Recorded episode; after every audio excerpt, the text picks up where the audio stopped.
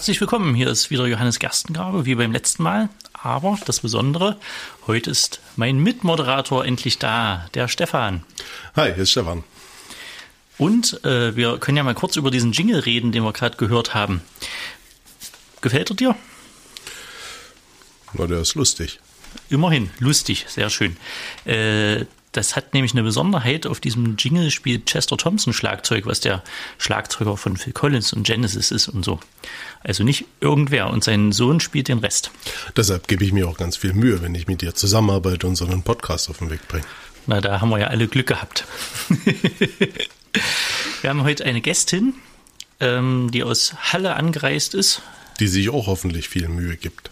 Ja, gehe ich von aus. Uiuiuiui. Äh, und wir sitzen hier in den Ballroom Studios in der alten Schokoladenfabrik in der Dresdner Johannstadt mit gebührend Abstand und Getränken und äh, freuen uns, dass heute Clara Dvorak da ist. Ja, hallo in die Runde. Hi, Clara. Hallo. Erzähl mal, was machst du denn so? Was mache ich so, außer hier zu sitzen und mit euch zu quatschen? Ähm, ich bin in, nach Halle gezogen, um bei der Kulturstiftung des Bundes zu arbeiten, im Programm 360 Grad äh, Fonds der Kultur in der neuen Stadtgesellschaft. Das ist der ganze Name des Programms. Cool. Und wo warst du vorher? Davor war ich äh, in der Lausitz in Senftenberg am Theater an der neuen Bühne Senftenberg als Stage Managerin. Was macht man als Stage Managerin? Äh, da ist man. Auf- und Abgänge organisiert. Genau, richtig. Ja, man macht eigentlich alles, was hinter der Bühne so anfällt. Ich war einmal Inspizienz, äh, Regieassistenz und Soufflöse.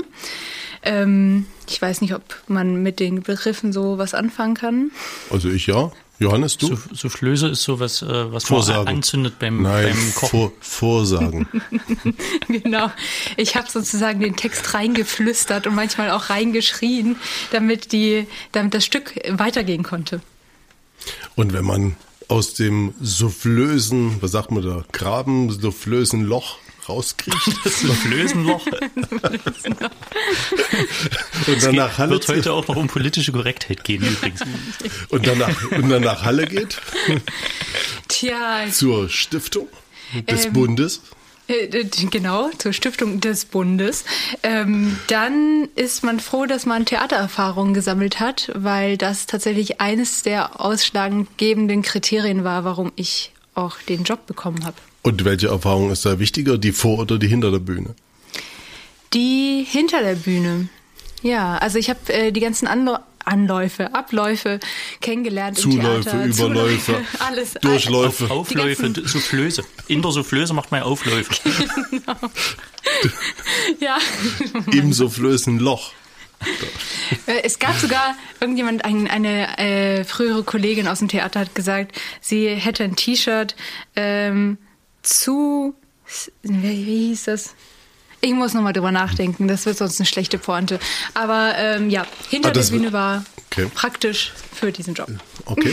Und was ist es da, was man da mitbringen muss, wenn man Kulturstiftung, Bundes, mh, 360 Grad, neue Stadtgesellschaft, da sind viele so eine Worte dabei gewesen, wo ich schon anfange zu stolpern. Also Ja. fangen wir bei 360 Grad an. Wieso heißt das Ding irgendwie dieses Projekt 360 Grad? Ja, das ist schon etwas, was immer wieder kritisiert wird tatsächlich, dass äh, man sagt, ähm, man hat einen Anspruch, einen 360 Grad ähm, Blick zu entwickeln auf Kultureinrichtungen. Es geht nämlich bei diesem Programm um die Diversifizierung von Kultureinrichtungen. Da haben wir wieder ein großes Wort. Ähm, also die Öffnung von Theatern, Museen, Bibliotheken, äh, Musikhäusern zur Stadtgesellschaft hin und das bestenfalls eben in so einer 360 Grad Umlauf. Um so eine runde Sache daraus machen zu können, muss man dann wahrscheinlich viele Leute ansprechen. Und wenn man das in eine neue Stadtgesellschaft, überlege ich mir, was die alte Stadt, aber da kommt man noch dazu. Aber wenn man das 360 Grad eine Stadtgesellschaft, eine neue Stadtgesellschaft ansprechen will, dann muss man natürlich, also jeden ansprechen können. An der Bushaltestelle, an der Straßenbahnhaltestelle, bei, im Kaufhaus, auf dem Markt, wo auch immer, an der Universität. Fallen mir jetzt nicht alle Orte, aber da müssen wir alle ansprechen. Ähm, Wie gelingt einem das mit so einer Terminologie, mit so einer Ansprechhaltung? Schafft man das tatsächlich, eine gesamte Stadtgesellschaft in ihrer komplexen Diversität irgendwie anzusprechen? Ist das Herausforderung? Ist das das Ding schlechthin? Es ist eine sehr große Herausforderung und wir haben dann auch gemerkt, dass es immer wieder zum Teil auch eine Überforderung ist. Und dass es dann auch einfach wichtig ist zu sagen, okay, lass uns erstmal auf einen Teil der Stadt, der neuen Stadtgesellschaft fokussieren, der sonst vielleicht nicht so sehr ins Theater geht oder nicht so, nicht auf die Idee kommt, ins Museum zu gehen, weil man denkt, äh, langweilig, warum soll ich da aufkreuzen? Das hat keine Themen, die mich betreffen. Auch im Theater, die ganzen weißen Dudes, die da auf der Bühne stehen, das tangiert mich ja nicht. Das ist ja nichts mit dem ich irgendwie zu tun habe, wenn ich beispielsweise eine schwarze Frau bin, die einfach mit ganz anderen Themen zu tun hat im Alltag. Genau. Jetzt wollte ich eigentlich damit anfangen, also damit fortsetzen, die einzelnen Begrifflichkeiten irgendwie zu klären, aber jetzt fängst du damit an, die, die Theater, die Menschen so ein bisschen gegenüberzustellen, die Bühne, die Interaktion der mhm. Menschen. Liegt das an den Theatern? Liegt das an den Angeboten, dass die Leute dort vielleicht keinen, keinen Bezug finden? Oder liegt das an den Menschen? Also wo, wo liegen da die, die Konflikte? Also ist es das, dass das Theater die Menschen nicht in ihrer Gesellschaft abholt irgendwie? Oder liegt das daran, dass die Menschen diesen Schritt hin zur Kultur, der mit dem Klimmzug verbunden ist, den nicht machen wollen? Äh, das ist sehr komplex tatsächlich. Äh, Versuch's die, einfach. Ich versuch's einfach. Ähm, Wir wollen nämlich alle abholen. Wir wollen nämlich alle abholen. Gut, ich probier's. Ähm, ich denke tatsächlich, dass es äh, ein schon eine beidseitige Sache ist, ein Dialog, in dem man treten kann, wenn man es auch möchte. Aber ich denke auch, dass vor allem der erste Schritt gemacht werden muss von den Theatern, von den Museen, von den Bibliotheken. Ähm, jetzt beispielsweise die Bibliotheken sind Häuser, die schon früher als Theater und Museen verstanden haben, sie sind sogenannte dritte Orte. Also sie sind Orte, die eigentlich öffentlich zugänglich sein sollten für alle Menschen in der Stadt. Und dadurch wurden da auch schon Konzepte entwickelt, die auch größtenteils auch schon erfolgreich sind und tatsächlich auch viele Leute oder viel mehr diverse Menschen mittlerweile ansprechen. Erzähl mal konkret so ein Beispiel für ein erfolgreiches Projekt. Also zum Beispiel bei Bibli Büchereien, Bibliotheken äh, ist es so, dass die ähm, angefangen haben, das Lesen und das Medium Buch etwas aufzuweiten und zu sagen, lesen kann auch bedeuten, man kann Videospiele auch spielen und das ist auch eine Form von Wahrnehmung von Lesen in irgendeiner Form. Das heißt, die haben angefangen, beispielsweise Videospiele äh, anzubieten und auch einfach Räume anzubieten, wo man zusammen mit Freundinnen äh, zusammen spielen kann. Ähm, und dann sind natürlich also ganz e andere Leute E-Sports für Intellektuelle. Äh, ja, E-Sports. Was, was, ist denn ein E-Sport? Was ist ein E-Sport? Computerspiele. Die heißen E-Sports unter Jugendlichen? Na, das kann man studieren an der E-Sport. Na klar. Okay. An der Hochschule in Köln, an der Sporthochschule in Köln kannst du E-Sports studieren. An der Sporthochschule. An der Sporthochschule? Ja. Und ist das ein Computer, also ist ein Computerspiel, was man studiert? Das ist mein E-Sports. Also das sind unterschiedliche Computerspiele. Also es gibt ja ganz unterschiedliche Computerspiele, Strategie, Ballerspiele, ähm, schnellere Sachen mit Bewegung und ohne Bewegung Schnelle und so. strategische Ballerspiele. Genau. Habe ich auch schon von gehört. Der Jingle war eigentlich auch nicht schlecht, aber das. also das ist wie so ein wie so ein Begegnungsteil. Also wenn ich jetzt Schön, aber um, ja. um, um jetzt da um jetzt da irgendwie noch ein bisschen weiter nachzuhaken, also ich habe das verstanden, denke ich jedenfalls.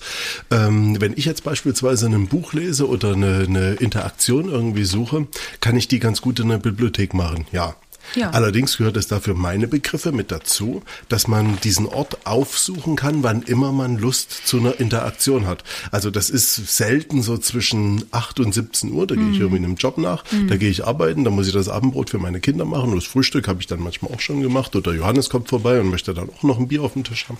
Aber das sind so eine Sachen, da habe ich viel zu tun so damit. Und dann kommt so 20, 21, vielleicht 22 mhm. Uhr, kommt so mhm. diese Idee, naja, jetzt habe ich gelesen, jetzt möchte ich so eine Interaktion, das finde ich auch ganz schick, dass man das in der Bibliothek machen kann. Ja. Jetzt möchte ich dort hingehen. Aber haben die Bibliotheken in Halle, in Senftenberg, in Doberlo-Kirchhain, in Dresden, in Leipzig, in Wurzen, in Großpösner und wo auch immer eine Bibliothek zu finden sein müsste, ähm, kommt die, die dem, kommt die dem nach? Das ist nämlich genau das, was ich wissen Ja. wollte, was ich gefragt habe. Also liegt das an den Angeboten, Mhm. die oder liegt das an den Menschen, die den Klimmzug nicht vollschaffen, äh, vollziehen wollen? Ich würde auch sagen, eher tatsächlich dann in diesem Fall an den Institutionen selbst und an den Strukturen, die das verhindern oftmals. Ne? Ich meine, da arbeiten ja auch Menschen, die ähm, wieder einen 9-to-5-Job haben, also auch um 17 Uhr Feierabend machen wollen. Und dann ist natürlich die Bibliothek oftmals zu. Ähm, ja, wobei ich auch als, äh, ich habe mal bei einem Kulturberater zusammen mit ihm gearbeitet und wir haben ein Konzept entwickelt für auch eine Bibliothek äh, im Ruhrpott, wo es darum geht, dass man sagt, naja, wir könnten ja auch Ehrenamtliche mit einbeziehen und die können, wenn sie Lust haben und auch ältere Menschen, die schon vom Arbeitsleben raus sind, aus dem Arbeitsleben raus sind, äh, dafür begeistern, einfach länger da zu sein und aufzupassen, dass die Bibliothek läuft und dass die Leute da Zugang haben, auch nach 17 Uhr. Oder wir machen einen Podcast dort. Genau. auch gut. Äh, das ist eine coole Idee, aber das war jetzt auch also schon länger her, dass du Mhm. das gemacht hast. Äh, wir kommen dann auch noch ein bisschen auf deinen Lebenslauf zu sprechen. Mhm. Ähm, aber wie ist das jetzt bei eurem Programm? Wie helft ihr quasi den Einrichtungen, dass die das besser hinkriegen? Was, was gibt ihr denen für Hilfestellung? Also das Programm finanziert eine Stelle, eine Planstelle, die heißt, äh, das sind dann sogenannte DiversitätsagentInnen. Ähm, Das klingt schon mal sehr gut. ja, ne? Nach 007. Die Agentin für Diversität. Hm. Ja, bitte. Nö, das, ich habe ja Fantasie. Schön. Die Lücke, die die Interpretationsgabe füllt. Sehr schön. Ähm, genau, und diese AgentInnen sind eben dann in diesen unterschiedlichen Häusern, Theatern, Museen und so weiter ähm, für vier Jahre angestellt und sollen bestimmte Prozesse, ähm, also Impulse reingeben, damit diese Prozesse angehen, anlaufen können. Das sind nicht die Personen, also man kennt ja auch in Universitäten oder anderen Organisationen Gleichstellungsbeauftragte. Das ist nicht auf dieser Ebene. Es ist keine Person, die jetzt alleinig für Diversität in dieser Organisation zuständig ist, aber sie soll bestimmte Fragen stellen ähm, und bestimmte Impulse eben reinsetzen, damit sich die ganze Bibliothek, die ganze, das ganze Museum, das, das Personal mitgenommen wird auf diesen Weg zur Diversifizierung. Und der Bibliotheksdirektor, der den Job seit 40 Jahren macht, der hat auf die Agentin gewartet. Jetzt die ganze Zeit schon. Der äh, Bibliotheksleiter äh, ist jemand, der sich auf dieses Programm beworben hat und gesagt hat, ja, ich hätte richtig Lust, dass meine Bibliothek sich verändert. Wir können ja ganz kurz mal konkret sagen, wer das zum Beispiel in Dresden ist. Das ist hier in Dresden das Hygienemuseum. Äh, als ein Beispiel. Es gibt noch mehr Beispiele. Wer ist das in Halle? Also in Halle haben wir tatsächlich keine Institution, die bei 360 Grad mitmacht. Okay. Ähm, ja, Aber ganz kurz, ihr sitzt ja in Halle. wir sitzen in Halle, genau. Wo sitzt ihr da in Halle? In der Nähe der Fränkischen Stiftungen, die auch äh, so eine Art, naja, ein Bildungsrefugium, sage ich mal, ist seit dem, ich glaube, 18. Jahrhundert, weiß ich nicht. Johannes, Na, du bist Hallenser, du musst dich Hallenser, auskennen. Genau. Na, der hat äh, ein Waisenhaus, Ja, also genau. äh, Schulen für Waisen gemacht. Das war eine sehr gute Sache. Ja. Und äh, seitdem gibt es diesen Komplex da und da gibt es zum Beispiel die Franke Schule und das Franke Gymnasium, wo diverse Familienmitglieder von mir hingegangen sind und noch gehen. Ähm, ja, und äh, ah, früher bin ich da, äh, meine Oma hatte ein Anrecht für die Stunde der Musik. Da wurde immer in den Fränkischen Stiftungen in dem Kammermusiksaal äh, dann Kammermusik gespielt. Das war sehr schön. Da habe ich auch, äh, als ich noch klein war, Garderobe gemacht. Oh, nicht schlecht. Bin ich völlig abgedriftet. ähm, was ist denn äh, bei Halle das nächste Projekt? Ähm, also wörtlich gesehen, was bei euch mitmacht? Puh, da muss ich mal nachdenken. Äh, naja, eigentlich muss ich gar nicht so lange nachdenken. Leipzig, das Mhm. Wer ist da? ja direkt daneben. Äh, die, das Museum der Bildenden Künste, MDBK, kurz. Genau, das ist wie, auch dabei. Wie lange gibt es denn euer Pro Programm schon? Seit, also 2017 war die Ausschreibung und die Konzeption und ab 2018 äh, ist es angelaufen. Also ist jetzt quasi für die ersten Halbzeit. Richtig, ja. Und gibt es da schon Rückmeldungen, wie es läuft?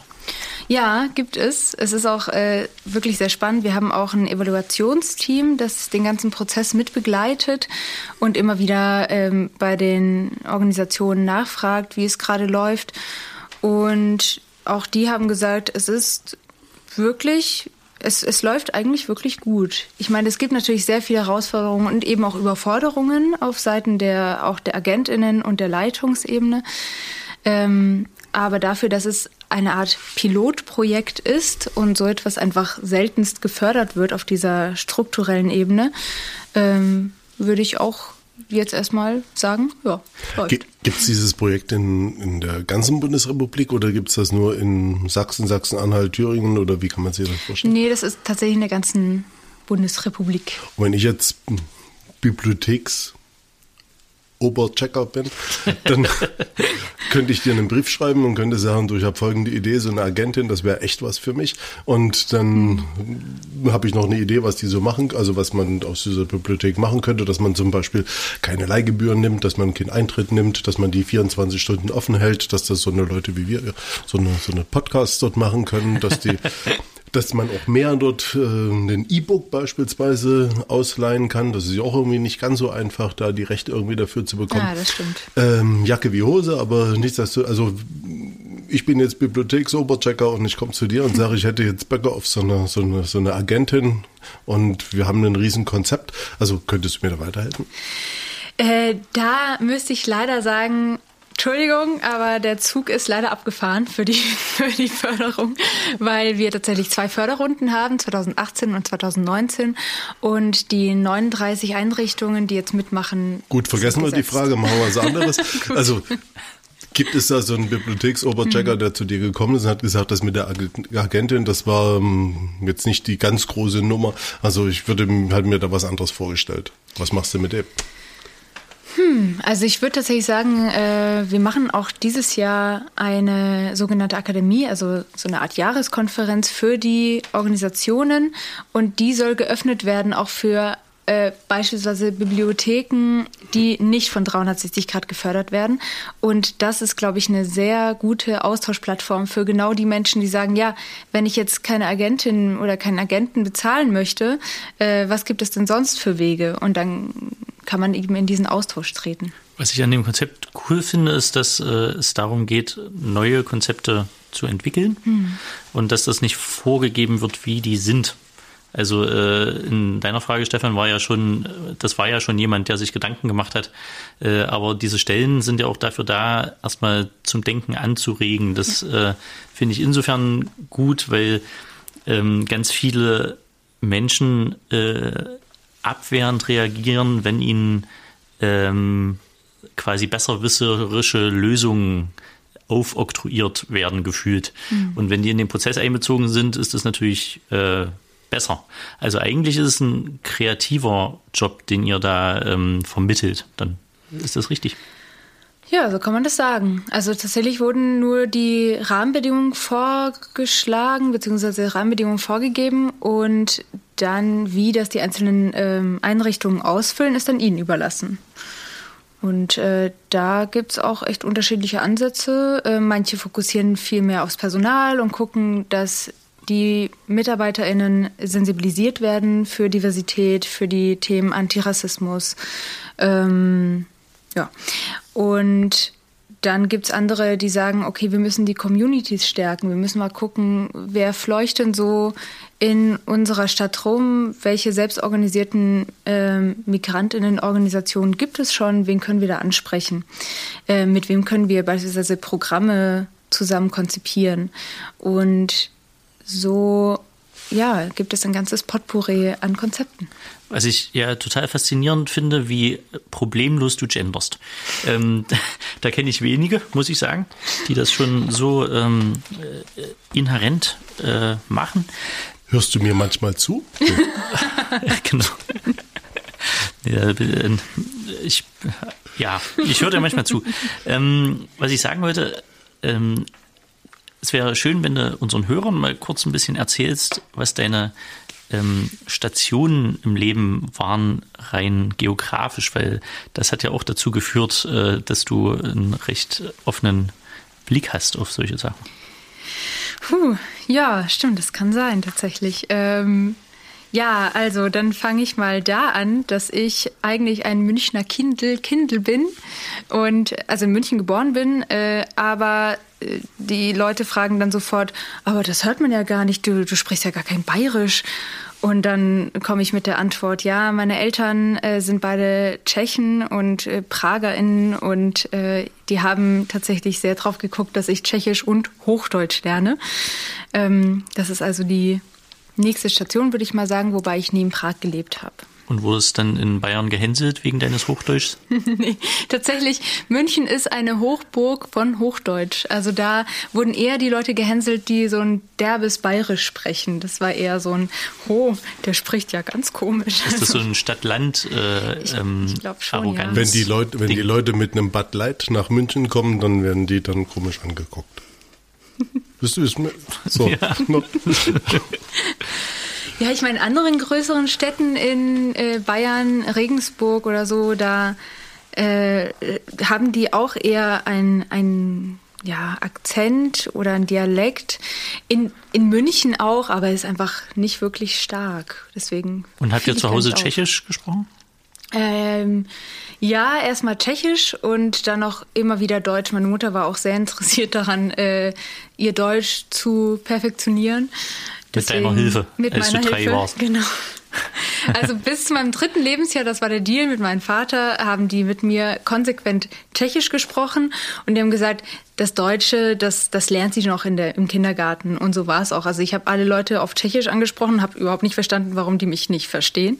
Und ja, so habe ich dann sehr schnell Deutsch gelernt. Ich habe auch früher mit dem gerollten R gesprochen, weil das im Tschechischen ja auch das R ist, Stimmt, was das man so ähnlich, ne? spricht. Mhm. Und das ist aber in Bayern gar nicht aufgefallen, weil man ja auch im Frankenland ja auch mit dem gerollten R spricht. Äh, aber irgendwann habe ich mir dann angewöhnt, das R zu sprechen, weil ich in einem Jugendtheaterclub war und der Leiter von diesem Theaterclub hat gesagt, willst du das nicht mal versuchen, mal so das andere R? Und dann habe ich das konsequent durchgezogen, hatte zwei Wochen lang Halsschmerzen und dann habe ich das gelernt. ja. Und wie hast du das Tschechisch äh, wachgehalten? Äh, tatsächlich, weil ich äh, mit meinen Eltern Tschechisch spreche weiterhin. Und äh, ich war für zwei Jahre Koordinatorin des Deutsch-Tschechischen Jugendforums und äh, habe dort einfach dann ganz viele andere tschechische Jugendliche kennengelernt oder auch bilinguale Jugendliche und hatte dann glücklicherweise eben auch die, mit denen ich Tschechisch sprechen konnte. Das Problem dabei ist immer wieder, dass die halt auch Deutsch können. Das heißt, wenn ich manche Wörter entfallen mir einfach im Tschechischen und ich sage die auf Deutsch und frage, wie ist denn das jetzt auf Tschechisch? Und die sagen, kein Problem, wir verstehen das doch. Du müssen wir ja gar nicht äh, dir beibringen, was, wie das Wort auf Tschechisch ist. Ja, manche deutsche Ja. Wörter gehen ja auch international. Blitzkrieg, Rucksack, sowas. Kindergarten. Kindergarten, Ohrwurm, glaube ich auch, oder? Das weiß ich nicht, aber, äh, Aber das Weißbier, hat, das, das Weißbier hat gewonnen gegenüber dem tschechischen Bier, oder? Ja, hat es das?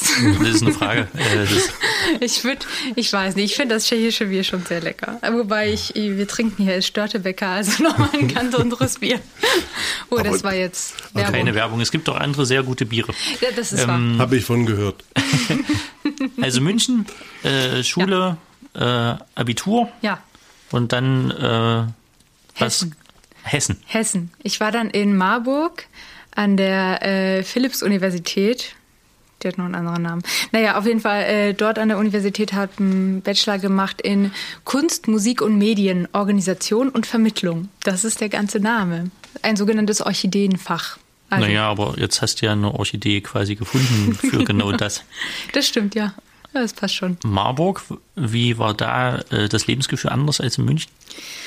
Äh, das war tatsächlich am Anfang fast schon ein Kulturschock. Ich bin von einer dann doch Großstadt München, auch wenn die auch ja so unterteilt ist, dass man sich fast schon dörflich fühlt manchmal oder in seinen Vierteln bleibt, das ist ja in Großstädten oft so, dass man in seinem eigenen Viertel bleibt, das ist in München nicht anders, äh, bin ich nach Marburg gegangen, wo ähm, es, glaube ich, 75.000 Einwohner gibt äh, und ja, das war sehr klein. Und ich habe auch dann gemerkt, dass ich etwas enttäuscht war vom Bachelorstudium, weil das sehr verschult war und ich eigentlich studieren wollte, damit ich nicht mehr in diesen verschulten Strukturen drin bin. Und hast dann einen Master gemacht, der nicht verschult war? Äh, ich bin dann erstmal im Bachelor dann äh, in Erasmus geflüchtet nach ah. Barcelona.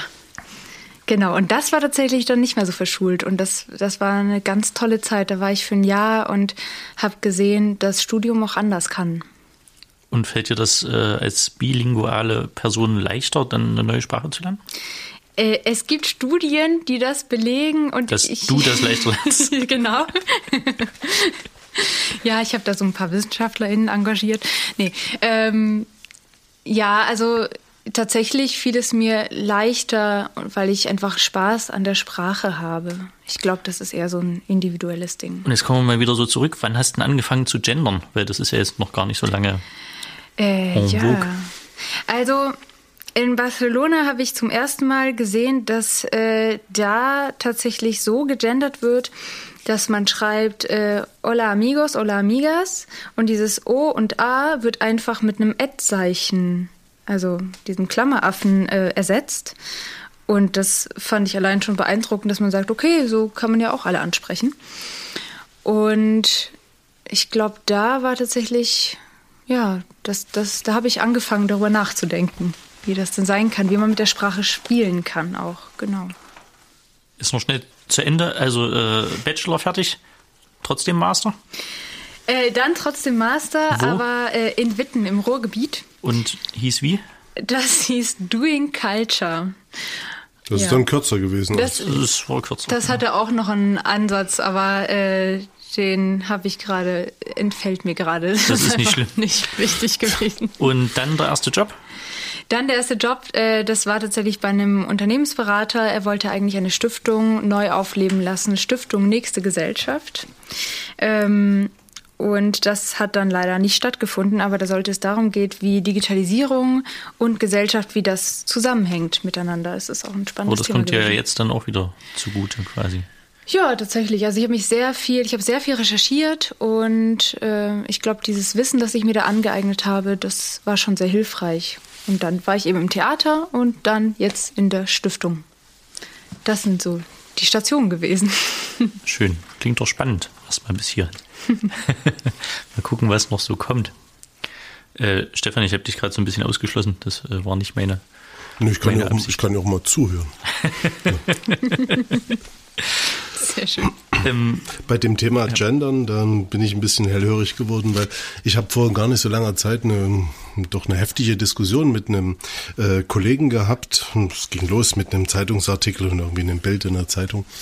Und ähm, er vertrat die Meinung, dass dieses, diese, diese Form des Genderns ein künstlicher Eingriff in eine Sprache wäre.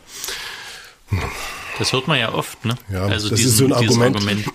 Ich muss ja zugeben, ich habe da ein bisschen nach, weil ich, ich was ein Künstler. Also ich frage immer gerne nach, also was was Worte, was Absolut. Begriffe so bedeuten. Neue Stadtgesellschaft musst du mir auch mal erzählen. Also, aber ein künstlicher Eingriff in eine Sprache. Jetzt stelle ich mir vor, was ein künstlicher Eingriff ist. Also einen künstlichen Eingriff, den kann ich nicht durchführen, den kannst du nicht, den kann Johannes nicht. Also niemand von uns kann einen künstlichen Eingriff irgendwie durchführen. Mhm. Also wer führt einen künstlichen Eingriff in eine Sprache durch? Wer führt überhaupt einen Eingriff in die? Kann man in eine Sprache Sprache eingreifen? Wie entwickelt sich eine Sprache? Muss man immer auf den letzten Vollpfosten warten, bis man eine Sprache entwickeln darf? Also es, es hängt so vieles irgendwie so daran. Aber dieser künstliche Eingriff in die Sprache habe ich dann mal so ein bisschen geguckt, von wo der kommt und wie der, wie der aufgebaut ist. Und man kommt da ganz schnell in so Argumentationsketten, die man nicht haben möchte. Mhm. Wirst du damit auch konfrontiert, dass dir vorgeworfen wird bei dieser Gendernummer, dass du da einen Eingriffen, künstlichen, ein, irgendwie sowas mit Sprache machst? Ja, ähm, kommt tatsächlich häufig vor und häufig auch im Freundeskreis. Ähm, sind das dann noch, also es sind immer noch Freunde, okay. ja, ja. Doch ich äh, merke auch, dass wir einfach sehr viel darüber diskutieren und manchmal fehlt mir aber auch die Kraft dazu, darüber zu diskutieren. Ähm, aber ein, es sind meistens ähm, Klischee erfüllt männliche Freunde, die sagen, die sich total darüber aufregen und sagen, das ist doch Schwachsinn, eben genau, das sollte man irgendwie doch nicht machen, äh, das äh, hemmt den Lesefluss. Das hatten wir auch vorhin das Thema. Und äh, auch die Sprache. So und und auch dieses ähm, ich gender, aber ich würde es niemandem jemals auferlegen. Also ich würde nie sagen, du genders nicht, also tschüss, nicht interessiert genau, ähm, sondern das ist ja die Entscheidung von jedem Einzelnen. Und ich spiele sehr gerne einfach mit der Sprache und gucke, ob das für mich stimmig ist. Und es kann auch sein, dass ich, keine Ahnung, übermorgen sage, nee, ich sehe es einfach nicht mehr ein. Aber man kann doch nicht in, in, mit all, also nicht allen Ernstes behaupten, wenn man eine größere Gruppe anspricht mhm. und sagt, liebe Kollegen, dass da die Kolleginnen mit impliziert sind. Also das kann man, da kann mir doch niemand erzählen, dass sich da Frauen auch angesprochen fühlen. Also ich als Typ fühle mich da schon nicht mehr angesprochen, weil ich denke, also leck mich. Also das, wenn, du das, wenn, du das nicht hin, wenn du das nicht hinkriegst, mit einer Sprache irgendwie umzugehen, dass die einigermaßen sexy rüberkommt oder dass die einigermaßen so, so, so ist, dass man, dass man sich da gern drauf einlässt, ja. dann halt die Fresse. Liebe Hörerinnen und Hörer, wir haben, oder also auch HörerInnen, nicht wahr? Äh, wir haben es eine Folge lang geschafft, nicht ein Ehe zu haben. Das hat sich, glaube ich, erledigt. Ja, dafür Ach, ja. brauchen wir, das ist sozial adäquates Verhalten. okay, alles. ja, aber das ist echt faszinierend. Ich meine, ich kenne auch Frauen, die sagen, äh, natürlich fühle ich mich angesprochen. Ich meine, ähm, auch, ich weiß nicht, ob ich das jetzt aufmachen soll, aber äh, ich sag mal. Mach auf. die Box der Pandora. Ähm, äh, auch einfach eine Bekannte, die ähm. Wollte ich gerade sagen. Also äh, du bist eine der wenigen, die ich kenne, die jemanden kennt, wo das wirklich einfach voll zutrifft. Und zwar jemand, der nicht oder die ja. nicht äh, sich festlegen will, was ja völlig in Ordnung ist. Ja, absolut. Und äh, in meinem Umkreis äh, kenne ich da leider niemanden, aber du kennst jemanden, das ist toll. Also, Erzähl mal ein bisschen, wie äh, der oder die, ähm, wie sagt man denn dann? Das ist ja die erste Frage, die ich jetzt. Ähm, so, okay. ah, das, war sehr, das war sehr, also war vielleicht nicht ganz, also plump. plump. Was denn? Na so, dass man, wie sagt man denn dann? Na, ich, ich, weiß nicht, wie man, also es ist nicht sie und es ist nicht er. Ja. Was sagt man? Also es ist eine ähm, Person, die sich als non-binär bezeichnet, also mhm. äh, die sich keinen der beiden Geschlechter und keinem Geschlecht überhaupt zuordnet. Ja.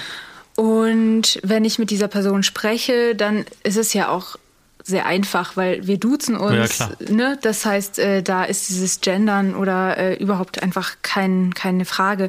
Und wenn ich mit anderen Personen spreche, dann ist es einfach eine Person, ja. mit der ich einfach sehr gut befreundet bin. Und äh, oftmals nenne ich einfach dann auch den Namen und spreche über die genau. Person eben. Nee, das war so, das war so, der, sagen, das war so der, der Ansatzpunkt von mir, dass das plump ist. Also wenn, wenn, wenn mir jemand gegenüber sitzt, der sitzt, der sich nicht, also der sich keiner dieser, dieser Rollengefüge mhm. irgendwie ergeben möchte, das ist ein Mensch. Achso, ne, das ist ja völlig Namen. klar. Es so. geht, äh, ging jetzt nur um die Personalpronomen. Hm.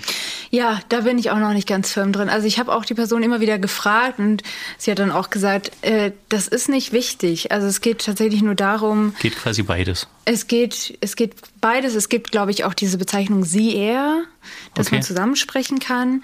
Im Englischen ist es, glaube ich, einfacher, weil die sagen dann einfach they, them. Ah ja, gut. Mhm, aber das würde bei uns, ach so, bei uns ist die Plural natürlich weiblich, ne? Richtig, ja. Das ist ja unangenehm. Ja, ja, es ist gar nicht so einfach. Also ich glaube, es gibt auch andere Wörter, die ich aber gar nicht so auf dem Schirm habe. Also da müsste ich, will ich mich auch ehrlich gesagt noch reinlesen, weil das einfach ein, eine ganz neue Welt ist, die mir dank dieser Person eröffnet ja, wird. Großartig, ja. ja und ich finde das halt auch genau das Charmante an der Sprache, dass die sich entwickelt. Ja. Und dass ich wirklich nicht auf jeden Idioten warten möchte, dass er sein grünes Licht gibt, dass ich jetzt irgendwie an der Sprache ein Stückchen weiterdrehen kann. Ja. Also das, das möchte man nicht. Ja. Und wenn man darauf warten würde, würden wir wahrscheinlich immer noch heute mit dem Lendenschutz auf dem Baum sitzen. Also ich finde es in Ordnung, dass es diese Aushandlungsprozesse gibt, dass man in Diskussionen geht und sagt, das ich steht finde gar nicht zur Diskussion. naja, irgendwie, also ich finde es schon in Ordnung. Ich meine auch so etwas wie, mh, mm, bei mir hört es auf, wenn man, wenn man sagt, äh, ich bin in einer Gruppe, es gibt eine Telegram-Gruppe gegenseitig helfen Halle und da äh, fragen immer wieder Leute, ob jemand, je Mensch etwas noch hat, irgendwie weiße Farbe übrig oder ein Akkuschrauber oder sowas. Und die sagen halt nicht mehr jemand, sondern je Mensch, weil jemand zu nah an Mann ist. Und da merke ich, das wird mir dann zu kleinteilig, weil mir eigentlich diese Sprachdiskussion ähm, oftmals ablenkt von den auch wichtigen Themen wie äh, Gleichberechtigung von allen Geschlechtern und Gender Pay Gap und äh, jetzt sprechen wir über systemrelevante Berufe und die werden einfach scheiße bezahlt. Die werden oftmals von Frauen erledigt, aber sie kriegen nicht die wirtschaftliche Anerkennung. Also das sind einfach ich die kenne auch Themen, Männer, die, die scheiße bezahlt werden. Ja, gehört die beiden dazu? Uiuiui. Johannes guckt schon sehr sauer. oh je. Ja, Hat nicht zugehört, war was? Der eigene Filter ist angesprochen, das ist auch sehr super. Nee, das, das, das, ist, das ist natürlich die, also plus und genau das meine ich ja damit, dass die Sprache so einen, so einen, so einen Impuls gibt, dass sie eine Triebfeder sein kann, für eine Gesellschaft ein Katalysator sein Ja. kann, dass jemand anfängt, über Sprache nachzudenken. Und deshalb denke ich auch, oder deshalb bin ich mir auch so sicher, dass wenn Multiplikatoren, egal wie sie dies, die Stimme erheben, wie sie das Wort ergreifen, wenn die so, ein- so ein bisschen so Trendsetter sind, in dem was ausprobieren, das muss ja gar nicht so, so dogmatisch gesehen werden, aber das kann man so, Absolut man kann Sprache ausprobieren. Das ist ein riesen Testfeld. Genauso wie eine Bibliothek ein Testfeld ist, wo man ausprobieren kann, wie lange kann man die aufmachen, kann man die tatsächlich offen lassen, kommen da Bücher weg, wer klaut eigentlich Ja. heute noch Bücher, würde man in der Bibliothek Bücher klauen? Also ich kenne wirklich rustikale Menschen, aber in, in der Bibliothek ein Buch klauen, das war, also auch vor vielen Jahren war das nicht wirklich en vogue. Also das, heute würde man sich auch echt freuen, wenn Jugendliche mal ein Buch klauen. wenn, sie es, wenn sie es dann lesen. Das ist aber ein Klischee, Johannes. vielleicht, li vielleicht liest doch jemand anderes dieses Buch. Das stimmt. Für die Eltern klauen. Aber ich wollte äh, auf was, ähm, also auf dieses Gender nochmal in äh, Schriftform. Ähm, ich hatte neulich das Problem, dass ich äh, liebe LeserInnen geschrieben habe und äh, das dann aber so ein bisschen unpersönlich war und dann überlegt habe, ob ich jetzt äh, liebe Damen und Herren schreibe und dann ist es aber so, dass dann die, die sich nicht binär festlegen wollen, ausgeschlossen sind. Was ist denn da die Politik der Stiftung bei euch? Also die Politik der Stiftung ist tatsächlich, äh, dass man äh, die Formen einfach immer wieder abwechselt. Das heißt, in einem Text wird einmal die weibliche Form genutzt und im selben Text aber auch wieder die männliche Form.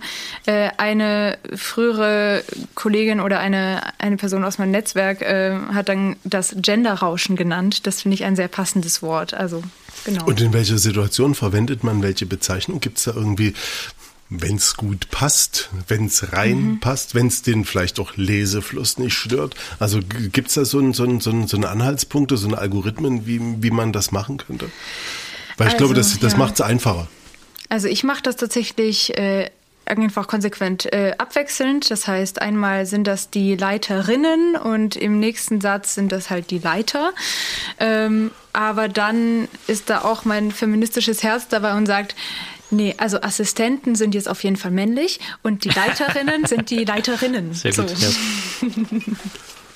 Ah, das reicht dann, wenn man die, also das ist dir genug, auch wenn du diese, die, die, also Maskulinum und Femininum, also zusammen. Ich bin, also ganz persönlich äh, bevorzuge ich tatsächlich die Form mit dem Doppelpunkt. Es gibt ja etliche Ah, Formen, wie man gendern ich mache kann. immer Sternchen. Genau, und dieses Sternchen ist aber nicht barrierefrei, hat mir dann eine Kollegin erzählt. Das fand ich sehr spannend, weil Wenn du es vorlesen lässt, Genau. dann lesen die Kolleg Sternchen, was, wo. Kolleg und dann hört's auf. Ja. Ach so, echt? Ja. Und wenn du einen Doppelpunkt hast, dann macht es wirklich diese Zäsur. Dann liest das Programm vor, KollegInnen. Okay. Und wenn du aber das Sternchen hast, dann hört es einfach auf zu lesen. Und das ist natürlich Weißt du, wenn so du dir so einen Text im Netz vorliest, Ja, ja. also, ne? Richtig, ja. Es geht es um Blinde. Ja, oder, Oder Menschen, Leute, die äh, nicht schnell lesen können, oder ich zum Beispiel, der sich sowas unter dem Kopfhörer vorlesen lässt. Also ich lasse mir das gerne mal vorlesen. Ja. Du dir nicht, Johannes? Doch, doch, ich bin ein großer Podcast-Fan. Na, dann lese ich dir auch mal was vor. Eine gute Nachtgeschichte. Oh, das klingt gut. Ja, ich, bin, ich finde das, also ich finde das, also für mich ist es organischer, wenn ich es halt schreibe. Also ich schreibe ganz normal Kolleginnen, Kollegen. Ich versuche das so oft wie möglich auch beide Formen anzugehen. Also dass ich jetzt so dieses, dieses, dieses nicht festgelegte, da komme ich, da, da komme ich an meine Grenzen auch. Das, mhm. das ist so ein, so ein Punkt, wo ich sage, Okay, das kriege ich nicht hin. Also diese systemrelevanten Berufe, die du angesprochen hast, dass die größtenteils die Verkäuferinnen sind, dass ja. das die Krankenschwestern sind, dass das die Assistentinnen sind, dass das die hm, die Leute sind im Prinzip, also die systemrelevant jetzt eingruppiert sind oder mhm. eingestuft sind das hat mich gleich zum zu Beginn schon irgendwie so so so aufhorchen lassen. Ich habe da ganz viele Diskussionen geführt. Wer ist jetzt? Was ist die Systemrelevanz? Kann man Systemrelevanz ja. irgendwie überhaupt als als einen Begriff führen? Denn wenn jemand aufhört, den den Müll vor meiner Haustür abzuholen, dann habe ich relativ schnell ein Problem. Wenn jemand Absolut. aufhört, mir das Heizöl zu bringen, habe ich relativ schnell ein Problem. Wenn jemand aufhört, mir die Reifen zu wechseln am Auto, habe ich relativ schnell ein Problem. Ja, wenn jemand meine Kinder nicht mehr unterrichtet, habe ich auch relativ wenn Johannes nicht mehr mit mir, habe ich auch schon also mal ein Problem gehabt. Ich eigentlich das Wort lebensrelevant schöner. Lebensrelevant. Nee, gar keine. Du kannst nicht Relevanz, du kannst nicht jemandem so ein Tattoo auf die Stirn geben und kannst sagen, relevant, Impfung gewünscht, Punkt. Das kannst du doch nicht bringen. Du kannst doch nicht jemanden, du kannst doch nicht jemanden ausschließen, ausgrenzen. Also für mich ist das so ein Ausgrenzen. Mhm. Okay du bist jetzt Gitarrist, du bist nicht systemrelevant, du bist Bühnenbeleuchter, ja. du bist nicht systemrelevant. Stell dich hinten an. Ja, da du kriegst keinen Applaus. Okay. Also meine positive Sichtweise war, dass quasi mal Leute, die sonst nicht so im Mittelpunkt stehen, mal ein bisschen Anerkennung kriegen, aber leider ja keine höhere Bezahlung. Ja, also aber genau das ist ja so kurz gegriffen also wenn es jetzt dazu geführt hätte, dass äh, Krankenschwestern und Brüder mehr Geld kriegen würden. Krankenschwestern und Pfleger? Pfleger. Stimmt, das ist das Wort. Pfleger und PflegerInnen. Nee, Krankenschwestern und Krankenpfleger. Echt, so rum ist das? Mhm. Wieso kann man nicht KrankenpflegerInnen? Das ist eine gute Frage. Nee, also, also das ist für mich ist das so ein, das ist auch so ein Gefühl. Also was macht man mit Sprache? Man geht mit Sprache mit einem Gefühl um. Ja. Ob man die, ja, ja. die Elefanten, die Elefanten fliegen lässt, ob man den Handschuh ins Gesicht oder vor die Füße kriegt. Also es ist ja Boogie. Also das ist immer ein Gefühl für Sprache. Und also für mich ist das das Gefühl, das ist eine Krankenschwester. Punkt. Und das ist ein Krankenpfleger. Hm. Punkt. Okay. So. Also das, das trifft, glaube ich, die Leute am Pflegefachwirtinnen, Pflegefachangestellten. Pflege, Pflegekraft. Pflegekräftinnen, mhm. das ist der Boogie, also Pflegekraft. Willst du von einer Pflegekraft einen Arsch abgewischt kriegen? Also, wenn das ein Krankenpfleger macht, so, das ist, ist irgendwie eine Kraft. Ach, das mit dem, mir egal. Mit dem System relevant, also da stört mich ja vor allem das, äh, das System, das halt erhalten werden muss, um allen Preis der Kapitalismus ist, das finde ich ja eher problematisch. So, so. Ja. Äh, deswegen ist mir lebensrelevant wäre dann irgendwie oder äh, also wenn du das ganz rauslassen willst, ist auch okay, aber dann würde man quasi äh, naja, ähm, hm.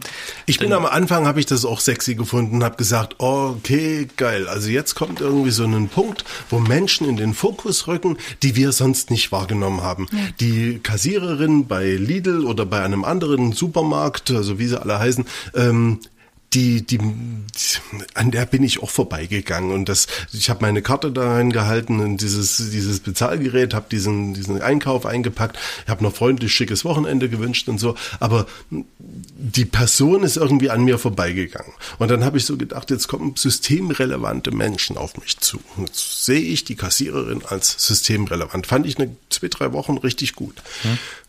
Und dann kam, wie gesagt, dieser, dieser Gedankenteil, systemrelevant. Welches System, für welches, mhm. für welches System ist das relevant? Für mein System brauche ich keine Kategorie, der ist relevant oder nicht. Ich möchte mit allen Menschen, die meinen Weg kreuzen, die meinen Alltag teilen, irgendwie relevant umgehen. Na, ähm, klar. Punkt. Ja. So, und da war ich komplett raus. Also ich applaudiere jeder Krankenschwester und jedem Krankenpfleger, jeder Kassiererin und jedem Regaleinräumer, jedem Menschen, also jedem Möbelpacker und jeder äh, Assistentin oder jedem Assistenten applaudiere ich gerne aus vollstem Herzen jeden Tag, weil die einen geilen Job machen. Mhm. Also wenn sie den wirklich mögen so. Aber in aller Regel machen Menschen ja einen, einen, einen Arbeit, einen Job nach bestem Wissen und Gewissen. Also das machen ja ganz selten Leute, dass die komplett neben der Spur ihren, ihre Arbeit verbringen. Aber systemrelevant, das, das kann ich mir nicht vorstellen. Das ist auch problematisch. Also ich merke auch äh, dann ganz am Anfang, als dieses Wort überhaupt aufgeploppt ist, das war ja vorher überhaupt nicht im Wortschatz drin in der Gesellschaft, ähm, wurde das auch immer wieder verhandelt, auch auf dieser Kultureinrichtungsebene und gefragt, ja, was ist denn überhaupt systemrelevant? Und es gab erst einmal ganz viele Artikel darüber, die beweisen sollten, dass Theater gefälligst auch systemrelevant sind, dass das ein Teil dieser Gesellschaft ist und deswegen verdammt nochmal systemrelevant. Und dann gab es langsam immer mehr Artikel, die sagen, ja, nein, die Kunst ist außerhalb des Systems und das ist auch gut so, weil die Kunst ist eine Form, die das System kritisiert und damit im Marginalen, im äußeren Rand der, des Systems vorherrscht und damit gar nicht systemrelevant sein kann sein und gar nicht darf. systemrelevant sein will. Und gar nicht systemrelevant sein Richtig. darf. Weil sobald du eine Systemrelevanz hast, kannst du mit deinen Ideen nicht mehr so um die Ecke kommen, ja. völlig frei und kannst sagen, drauf geschissen. Ja. Also mir ist es egal, was eine Obrigkeit, was eine Verwaltungseinheit, was eine, eine, eine, ein Konsument auch von, von, von der Kunst hält. Ich möchte nur den Impuls geben für eine Diskussion. Ja, aber da finde ich ehrlich gesagt das Wort lebensrelevant echt ganz spannend, weil das würde das ja wieder mit einschließen. Hm. Weil Theater, also ich merke, wie ich mich lechze nach Kunst und ja, Kultur, aber das also ist, also Kunst, ist nicht ja. alles lebensrelevant, ist nicht jede Tätigkeit ja. lebensrelevant. Also vielleicht nicht Versicherungen verkaufen vielleicht oder so, nicht, so, aber alles andere, was, was man, was man sieht, ist doch lebensrelevant. Also ich würde jetzt UnternehmensberaterInnen auch nicht dazu zählen, aber ähm, ja, vielleicht, vielleicht doch. Ich so weiß what? es nicht. Also wenn die einen geilen Job machen, ja. dann ist, ist, das auch lebensrelevant. Stimmt. Selbst ein Versicher, also ich möchte mich gerne revidieren. Also selbst ein Versicherungs, okay. selbst ein Versicherungsvertreter, wenn der den Job wirklich geil macht, mhm. wenn der Ausfallversicherung, also gibt es ja tausende Möglichkeiten, was man wirklich Ach, braucht irgendwie. Ja. Wenn der das echt geil macht, wenn der dir keinen Scheiß andreht, wenn der dich als Mensch respektiert, respektiert und nicht das Geld aus, der, ja. aus dem Portemonnaie zieht, ist das auch lebensrelevant. Sehr Aber warum brauche ich da eine, eine, eine, Definition dafür? Müssen wir nicht einen, einen nächsten Schritt gehen, Johannes, auch? Also, dass wir sagen, lebensrelevant. Jeder Mensch mit seiner Idee, mit seiner Einzigartigkeit, mit seinem Dasein, mit seiner Fragestellung. Und wenn er nur mal kurz im Weg steht und uns mal bremst, ist das nicht alles eine, eine Relevanz? Muss man dem einen Titel geben? Mhm. Das stimmt, es braucht dann, glaube ich, einen anderen Begriff, weil worum es äh, ursprünglich ging, ist ja, wenn man jetzt einen Lockdown macht, wer muss trotzdem arbeiten? Und das sind äh, meiner Meinung nach zurzeit zu viele. so, also wir brauchen keine Autos gerade. Also keine neu hergestellten, zum Beispiel.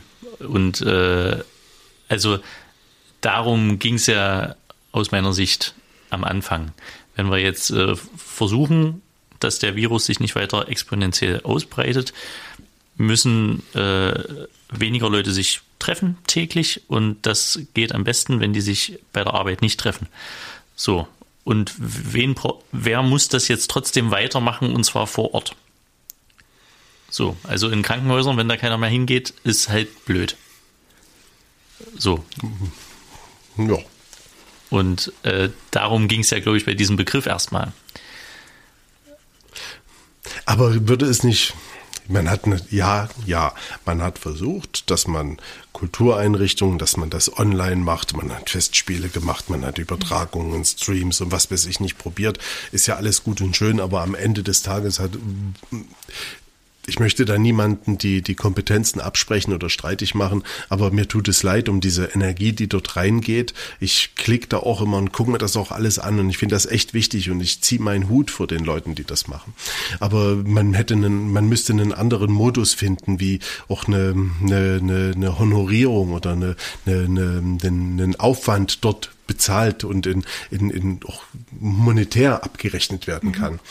Ähm, aber nichtsdestotrotz kann man doch, also das Theater ist doch genauso lebensrelevant, ist doch genauso ja. lebensrelevant zu diskutieren, es ist doch genauso lebensrelevant, Musik zu hören, es ist doch genauso lebensrelevant, in den Kindergarten zu gehen, Kindern was beizubringen den, den Talk, den wir machen. Das ist doch genauso. Also wenn wir nicht davon überzeugt werden, dass das lebensrelevant ist, warum würden wir uns hier am Abend hinsetzen und würden versuchen, miteinander ins Gespräch zu kommen? Warum würde Clara von Halle hierher gegurkt kommen und sagen, also, dass sie sich mit uns Flitzpiepen irgendwie an einem Mikro trifft? Also ich, Klar, ich, aber wie, wie ist dann die Entscheidung? Ähm, also geht dann einfach alles weiter?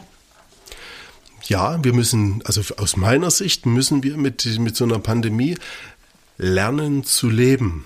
Und wie du gesagt hast, wir brauchen sicherlich heute und morgen keine neu hergestellten Autos. Man kann sich gar nicht vorstellen, aber das kann durchaus sein, dass ein Auto 600.000 Kilometer fährt und dass man damit auch gut zurechtkommt. Aber das gilt nicht nur für eine Pandemiezeit, das gilt mit ökologischer Bilanz, gilt ja. das auch für das Leben danach.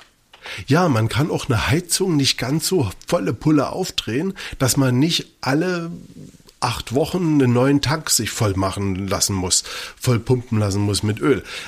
Da muss der Typ halt auch einmal weniger rausfahren. Aber das heißt natürlich auch, dass einmal weniger ein Tankzug bezahlt wird. Also all diese mhm. Sachen, die, die muss man irgendwie so in diesem riesen Kontext sehen. Und vielleicht, also wenn ich mir was wünschen dürfte, so was man mit dieser Pandemie halt auch macht, dass man über sein, sein Leben nachdenkt, dass wir über unser Leben nachdenken. Wozu nutzen wir Maschinen? Wozu nutzen wir Bücher? Wozu nutzen wir Konzerte?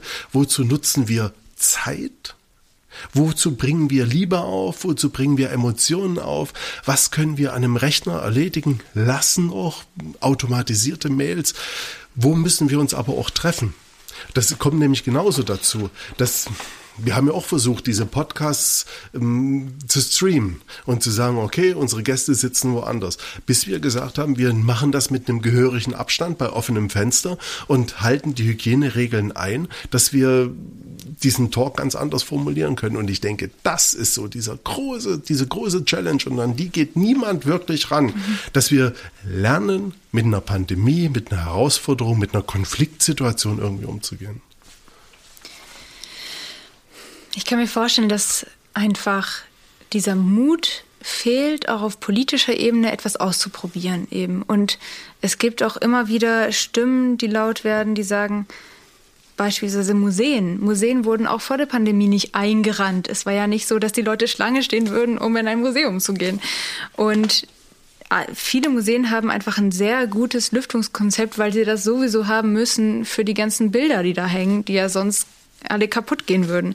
Das heißt, an sich ist das ein ziemlich sicherer Ort. Es, die haben auch eine Studie durchgeführt, die hat die gesagt hat, ja, die Aerosole, die sogenannten, haben dort eigentlich wenig Chancen zu überleben. Also es ist jetzt kein Raum, wo Corona weiter verbreitet wird. Ähm, und trotzdem dürfen Museen nicht öffnen, aber Friseure bald schon und Wettbüros dürfen die ganze Zeit offen haben. Es ist einfach etwas, was zeigt, dass aus Unwissen und aus Angst gehandelt wird. Pass mal auf, wir sitzen hier und machen uns wochenlang eine eine Platte, wie wir das hier aufzeichnen können und wie wir miteinander interagieren können in dieser mhm. Situation. Und ich liebe Fußball wirklich und ich liebe Sport echt. Das ist was Wichtiges für mich. Das ist, hat eine Relevanz. Aber wenn ich dagegen sehe, dass 22 Leute auf so einem Rasen sich gegenseitig berühren, sich die Hände geben, sich umarmen, feiern, sich anschreien und all das machen, was ein Konzert, was ein Orchester, was all diese Leute nicht machen dürfen.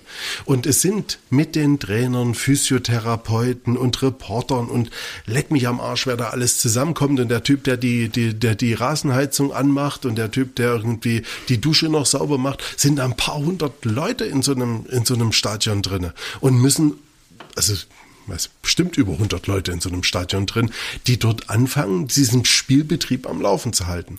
Und jetzt, who the fuck? Also, brauche ich wirklich in dieser Situation ein Fußballspiel? Dass ich ein Krankenhaus brauche, dass ich vielleicht eine, eine, eine du hast es klarer gesagt, also die, die Kultur hätte vielleicht die oder die hätte die Chance, genau dieses Experiment einzugehen. Also wo sich staatliche Organisationen vielleicht ein bisschen scheuen und sagen, hm, wir müssten das mit einem diplomatischen Florett irgendwie ausfechten, könnte eine Kultur, die unabhängig ist, könnte sagen, wir probieren jetzt was aus. Wir gehen in die Öffentlichkeit, wir machen es Open Air, wir, wir müssen einen, einen, Modus finden, wie man vielleicht auch nicht Eintrittskarten verkaufen muss. Mhm.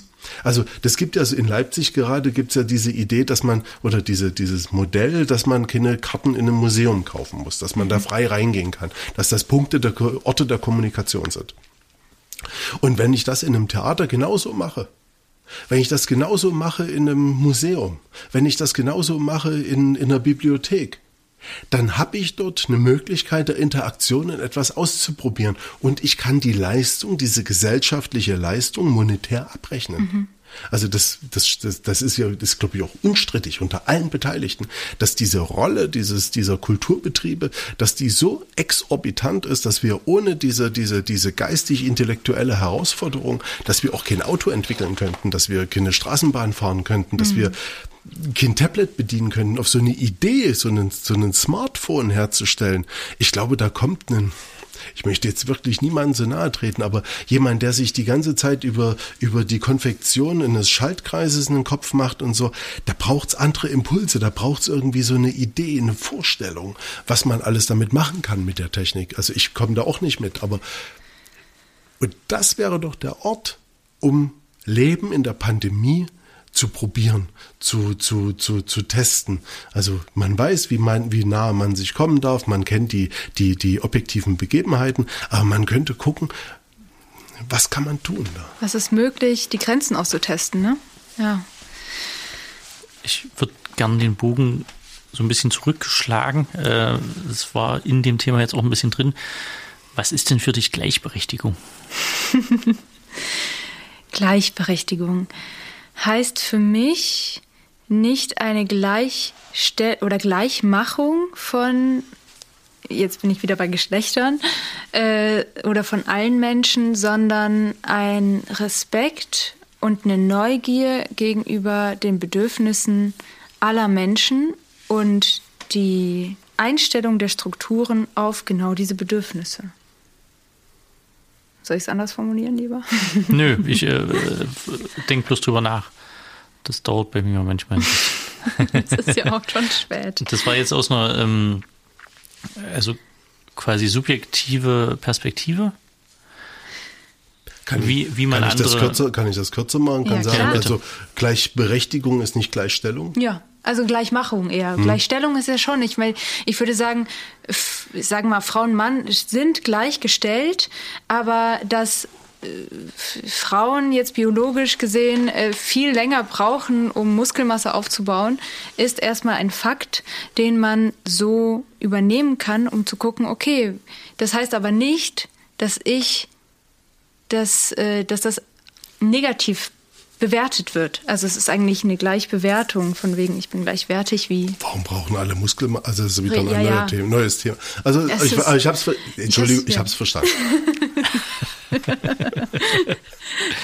Und äh, das war jetzt in Bezug auf Menschen. Kann man das ja. ähm, auch auf die institutionelle Ebene ja. heben? Gleich.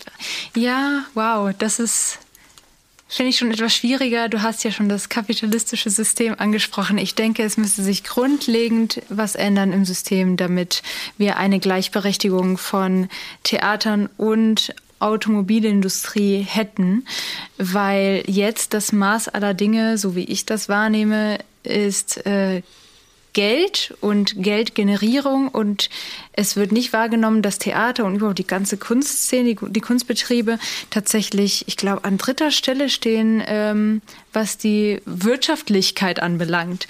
Aber ich finde es ehrlich gesagt, glaube ich, wir müssten ein anderes Maß haben. Also die Wirtschaftlichkeit darf nicht das Maß aller Dinge sein und wir müssten eigentlich wieder zurückkommen auf ja, der Mensch sollte das Maß aller Dinge sein und nicht äh, ist das wirtschaftlich. Das ist eine schöne Verbindung zum letzten Podcast, weil das gleiche hat Johannes Filou über das äh, Gesundheitssystem gesagt, dass mhm. die Privatisierung der Krankenhäuser entgegen den menschlichen Bedürfnissen ist und dass man das auf jeden Fall wieder ändern müsste. Ja, absolut. Also siehst du das auch in kulturellen Institutionen so, dass die Privatisierung oder die äh, der Zwang zur Gewinnerwirtschaftung von kulturellen Einrichtungen nicht wirklich äh, gewinnbringend ist auf ähm, einer abstrakten Ebene. gewinnbringend ist ein schönes Wort dafür. ähm, also ehrlich gesagt sehe ich schon, dass wir in Deutschland ein sehr spannendes äh, Kultur oder eine sehr spannende Kulturförderung haben. Es ist ja nicht so wie in äh, korrigiere mich, Johannes, ne? aber in, äh, den, in den USA, wo du äh, eigentlich sehr viele privatis privatisierte Museen hast, hier ja. wird sehr viel gefördert auf staatlicher und städtischer und kommunaler Ebene. Wir haben ja fast alle Theater, die Mehrheit der Theater ist ja staatlich, städtisch gefördert. Es gibt sehr wenige ähm, Bühnen der sogenannten freien Szene, die sich privat irgendwie ernähren müssen und ähm, wirtschaftlich irgendwie ähm, Bestand haben müssen. Ähm, aber das Problem sehe ich tatsächlich eher gerade in den Corona-Zeiten, dass man sagt, dann können wir die ja schließen, weil die werden ja sowieso gefördert. Das heißt, äh, die gehen eh nicht unter. Aber ich will mir ehrlich gesagt nicht ausmalen, wie es nach Corona aussieht, wenn die Förderung auf einmal alle Schritt für Schritt sinken, weil man sagt, naja, die, ihr braucht jetzt ja nicht mehr so viel Geld. Ihr habt ja so lange auch ausgehalten. Ah, das ist doch ein total kurz gegriffener Gedankengang. Mhm. Also ich sage, ja, Kultureinrichtungen müssen wirtschaftlich sein. Mhm. Allerdings ist die Wirtschaftlichkeit nicht der Verkauf von Eintrittskarten. Jeder verschissene Mittelstandsangeber, der in ein Theater geht, geht mit einem Impuls nach Hause. Also da muss ich einen Schauspieler schon relativ blöd anstellen auf der Bühne, dass nicht wirklich jeder mit einer Idee, mit einem Eindruck, mit einer, mit einer, mit einem Impuls, mit einem, mit einer Vorstellung, mit einer Sensibilisierung nach Hause geht. Das, das denke ich, das trifft auf jeden zu, der ins Theater kommt. Also wenn man die Leute wenigstens dorthin kriegt. Und jeder, der so einen, so einen Impuls, so eine Idee, so eine Faszination mit nach Hause nimmt, das kannst du mit Geld überhaupt nicht aufwiegen. Absolut. Da kannst du dem 1000 Euro auf der Bühne hinterher schmeißen und kannst sagen, Dankeschön, dass das geglückt ist. Mhm. Also, und die gehen nach draußen und reden mit anderen Menschen in einem anderen Ton. Die kümmern sich anders um ihre Kinder. Die kümmern sich anders um ihre Alten. Die hupen nicht blöd auf der Straße, wenn ein 80-Jähriger im Auto vor den sitzt und der nicht peilt, dass das eine gesellschaftliche Challenge ist, dass wir uns ab und zu mal ausbremsen lassen müssen. Mhm. So, also du kannst ja Kultureinrichtungen müssen wirtschaftlich sein, die müssen auf die Bühne und die müssen ihr Programm machen, die müssen ansprechen, die müssen sich Ideen machen, wie sie Leute reinkriegen. Ja, wirtschaftlich, aber bitte nicht anhand von verkauften Eintrittskarten, bitte nicht anhand von, von irgendwelchen materiellen Dingen, die sie einspielen müssen, weil sie da Drittmittel oder wie auch immer einwerben müssen. Das ist alles nicht Sinn und Zweck der Übung, sondern nur die Akzeptanz, also ihre Wirtschaftlichkeit ist die Akzeptanz in der Bevölkerung. Und das braucht man. Aber das ist ja dann statt Wirtschaftlichkeit eine gesellschaftliche äh, das kannst du messen, das ist wirtschaftlich, wenn man auf die Idee kommt und hat, wenn jemand auf Umweltthemen in einem Theater sensibilisiert, ich mache ein ganz ja. einfaches Beispiel, jemand wird auf Umweltthemen in einem Theater sensibilisiert, geht nach draußen und sagt, hm, scheiße, ich brauche jetzt vielleicht doch nicht den XC90, sondern es tut vielleicht auch ein anderes Auto oder ich muss mein Auto nicht verkaufen, sondern ich fahre es noch die nächsten 150.000 Kilometer, was problemlos möglich ist. Da hast du einen wirtschaftlichen Vorteil daraus. Aber nicht das System natürlich. Aber ich gebe dir recht, also dass das für den das Einzelnen... Das System hat natürlich einen Vorteil daraus, wenn unser, wenn unser Planet nicht das, hier das komplett stimmt. untergeht, wird dieses System einen handfesten Vorteil haben. Ja, obwohl der Kapitalismus ja irgendwie, ja, will ich jetzt nicht tun. ähm, mach ruhig weiter, das Johannes. wird zu dunkel. Oh Aber das ist ja eigentlich eine gesellschaftliche Relevanz und keine wirtschaftliche Relevanz. Äh, also wenn man sagt, wir wollen uns selber erhalten. Ja klar ist das provokant, die, klar ist das also, provokant formuliert, dass ich sage, ja, es, es, es gibt einen wirtschaftlichen Gradmesser, den man da anlegen kann. Aber den kann man jeden anderen genauso vorhalten und man kann das aufrechnen. Ja, das Gefährliche daran ist, glaube ich, wenn man nur noch diesen Blick hat der Wirtschaftlichkeit. Ist das denn wirtschaftlich? Also ich habe ja schon vorhin gesagt, dass es auch Studien gibt, dass einfach ähm, Kulturbetriebe tatsächlich ein großer wirtschaftlicher Faktor sind und äh, die Cafés, die Taxen, äh, die dann vom Theater nach Hause und von zu Hause ins Theater und so. Also da hängen ganz viele Wirtschaftszweige Zweige dran an diesen ganzen Kulturbetrieben. Aber mich sträubt es nur in diesen Blick der Wirtschaftlichkeit. Ja, mich, streut, mich, mich, mich kotzt das auch an. Aber wenn man in eine Diskussion eintritt mit mhm. jemandem, der fordert, dass alles wirtschaftlich sein muss, kannst du ganz entspannt dich zurücklegen ja. und kannst sagen, Jungs und Mädels, das ist die Sprache, wie charmant man das machen kann. Das muss man natürlich nicht so in so einer, in so einer laissez-faire Art machen, aber man kann das sagen. Wir stellen eine Aufrichtung zusammen und wir wägen gegeneinander ab welche Möglichkeiten ein Kulturbetrieb hat, welche Relevanz wirtschaftlicher Art dort einhergehen und welche Nebeneffekte ein funktionierender Theaterbetrieb. Also das kann man genauso mit so einem, mit so einem geschwollenen Ding auch hinkriegen. Aber unterm Strich bin ich natürlich bei euch und sage, also man kann Kunst nicht an, an monetären äh, äh Gesichtspunkten messen. Sollte, darf man auch nicht. Weil ansonsten beraubt man ja, also wissen wir ja alle, dass man dann die, die Kreativität einfach einschläfert. Ja. Ja. Guten Abend. Das Jingle war nicht schlecht.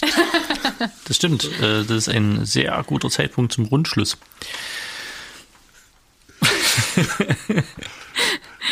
Schöne Schleife. So ein Jingle ist nicht verkehrt. Das stimmt. Ist auch kreativ. Kannst du das dann nochmal abspielen? Irgendwie? Das äh, mache ich also. Äh, Könntest du ja jetzt machen und dann machen wir. Eine, ich hinterher rein. Du könntest ja jetzt abspielen, dann machen wir die Zugabe und dann machst du nochmal. Die Zugabe. Das können wir machen. Die Zugabe, das ist ein, äh, also ein schönes neues, ähm, eine schöne neue Rubrik. Die Zugabe. Jetzt kommt erstmal der Abschluss-Jingle. Vielen Dank, Clara Dorjak. Ja, danke euch. Das war echt ein geiles Gespräch. Das müssen wir auf alle Fälle irgendwann mal fortsetzen sehr und so. Gerne. Also wir müssen uns häufig sehen. Ja, äh, sehr gerne. Kommt jetzt auch doch gerne mal hier, Halle. Jetzt, das ist wie die Zugabe jetzt. Jetzt lass doch mal kurz Zeit für den Jingle. Ruhe.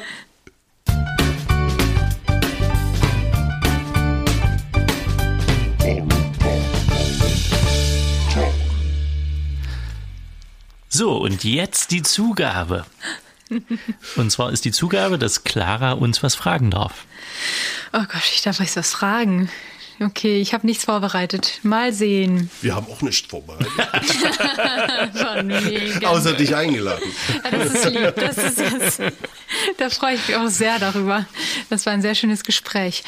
Mm, so, was wenn wir schon bei Corona dieser super tollen Thematik sind, die alle umfasst und alle gerade umgibt, was würdet ihr gerne als erstes machen, wenn, sagen wir mal, das alles überstanden ist? Was ist die erste, der erste Akt? Meine Mutter besuchen. Okay, die Mama. Ich würde ganz gern, also ich bin so ein, so ein, so ein 89er-Treffer halt, also diese 15 Kilometer Bewegungsradius-Beschränkung, die sind echt für mich schwierig. Stimmt, die habt ihr ja hier noch. Ne? Mhm. Die, ist echt, die sind echt schwierig für mich, sowas, sowas zu, auszuhalten. Ich wüsste, dass man, also allein schon die Vorstellung, ich würde einfach mich aufs Fahrrad setzen wollen und einfach mal ein Stückchen weiterfahren und mit dem Zug zurückkommen. So, das wäre so eine, eine riesen Herausforderung, die ich gerne mal machen würde. Das kann ich sehr gut verstehen. Wir hatten ja auch diese 15 Kilometer in Halle und das war ein sehr komisches Gefühl. Man konnte ja nicht in den Harz fahren. Das ist ja gleich nebenan. Das war Frechheit. Und dann, und dann, ich will zwei Sachen machen. Mhm. Also 15 Kilometer. Und dann würde ich ganz gerne mal richtig schön wieder in die Kneipe gehen.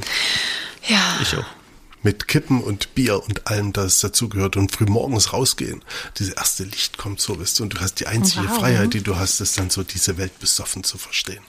Ist, also weit Fahrrad fahren und dann Kneipe und besoffen raus und alles ein bisschen schöner sehen. Verstehe. Gut. Hast du auch noch eine Nummer zwei? Nee, aber ich spiegel kurz zurück. Was wirst du mal? äh, ja, also ich würde auch gerne wieder meine Familie sehen. Die sind ja in Prag. Die sind wieder zurückgezogen äh, nach, nach Prag in ihre Heimatstadt. Und das ist gerade extremst schwierig. Ich bräuchte einen negativen Test und äh, zehn Tage Quarantäne oder noch länger. Also das mal wieder problemlos zu machen, wäre super schön. Und ich würde erstmal sehr feiern, dass fast alle meiner Bekannten diese Zeit überlebt haben. Äh, ich hoffe es einfach sehr, dass nicht noch mehr Menschen sterben, die ich kenne. Das ist einfach unheimlich. Genau. Und ich würde auf jeden Fall ähm, endlich meine Einweihungsparty machen in meiner eigentlich neuen Butze. Ich bin zum ersten Mal wohne ich alleine und äh, merke, eigentlich muss diese Wohnung mit ganz viel Leben gefüllt werden. Und ich würde gerne meine ganzen NachbarInnen einladen und meine ganzen neuen FreundInnen und so. Und das und ich würde voll gerne dort Gesprächsreihen machen. Einfach Leute random einladen zu irgendwelchen Themen und mit denen quatschen. Oder Wohnzimmerkonzerte, sowas. Das machen wir ja schon. Ja, ja. Das ist tatsächlich unser, das ist der, das ist die Grundlage für unsere, für unseren Podcast. Wir haben uns in der Küche getroffen und haben dort Ach, angefangen schön. zu diskutieren. Und das geht auch ein bisschen auf die Idee von Johannes Vater zurück. Ne? Das stimmt, ja. Tatsächlich. Ja. Das war so wichtig, also ich kann das ja auch mal andeuten zumindest, dass das, das, wichtig war, so eine Interaktion zwischen Menschen zusammenzubringen. Ja. Und da haben wir zwei überlegt, dass wir doch einen recht umtriebigen und auch einen, einen, einen, einen lustigen Freundeskreis so haben und dass, dass, dass sich das echt anbietet, da eine, eine Gesprächsrunde draus zu machen und da mit Menschen sich auszutauschen, ob das ja. Zeit, ob das Geld, ob das Wachstum, ob das Wahrheit, Gerechtigkeit oder was auch immer ist. Und jetzt kannst du noch innen draufsetzen, dass wir das generationsübergreifend jetzt machen. Das stimmt. Aber du hast es ja schon gesagt. Näher, näher führe ich das nicht aus. Gut. gut, okay, so nochmal vielen Dank, dass du hier warst. Danke auch. Und bist, also hier bist. Äh, an euch da draußen, schön, dass es euch gibt, schön, dass ihr zugehört habt und wir hören uns bald wieder. Ciao. Ciao.